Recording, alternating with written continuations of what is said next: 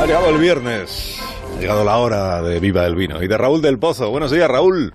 Buenos días, Carlos. ¿Cómo estás? ¿Bien? Bien. Me alegro mucho escucharte siempre.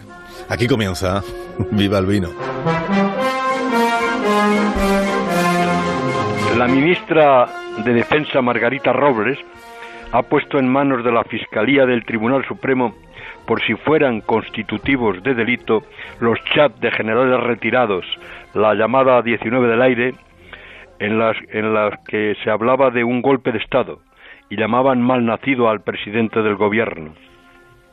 Un general de brigada tipo Clint Eastwood, llamado Francisco Vega Casanova, lanzó un mensaje desde su teléfono móvil. No nos va a quedar más remedio que fusilar a 26 millones de hijos de puta. Ese mismo general encabezó una de las cartas dirigidas al rey en la que los mandos retirados criticaban ferozmente al gobierno. Me dicen, ah, esta es una promoción de mediocres que no ha interiorizado que las reales ordenanzas duran toda la vida. El ejército de hoy no es una leyenda de épicos caballeros, sino un oficio duro, mal pagado, que apoya firmemente la Constitución.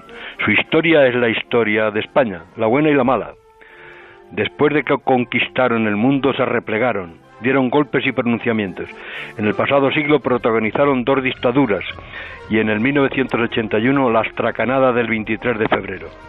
Ahora han recuperado el prestigio y son el ejemplo en las misiones exteriores.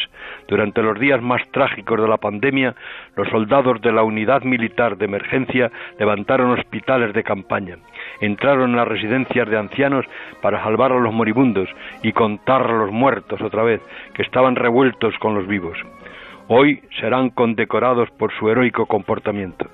Querido Carlos, lo que nos faltaba en medio del silencio del virus, ruido de sables, aunque es más bien un chiste de gila, la pedalina de un mal vino y una soldadesca cazallosa. Así que viva el vino bueno y felicidades a la unidad militar de emergencia.